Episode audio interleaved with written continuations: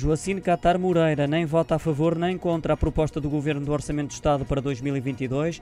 A deputada única vai abster-se porque considera que o orçamento ainda tem imenso espaço de melhoria, nomeadamente no investimento no Serviço Nacional de Saúde e no aumento do rendimento das famílias. O PAN, o Partido Ecologista Os Verdes e o PCP também anunciam hoje o seu sentido de voto. Até o momento já anunciaram o chumbo o PSD, o CDS-PP, o Chega, o Iniciativa Liberal e o Bloco de Esquerda. O governo continua assim a fazer a contagem de espingardas para a votação na generalidade do Orçamento do Estado para 2022.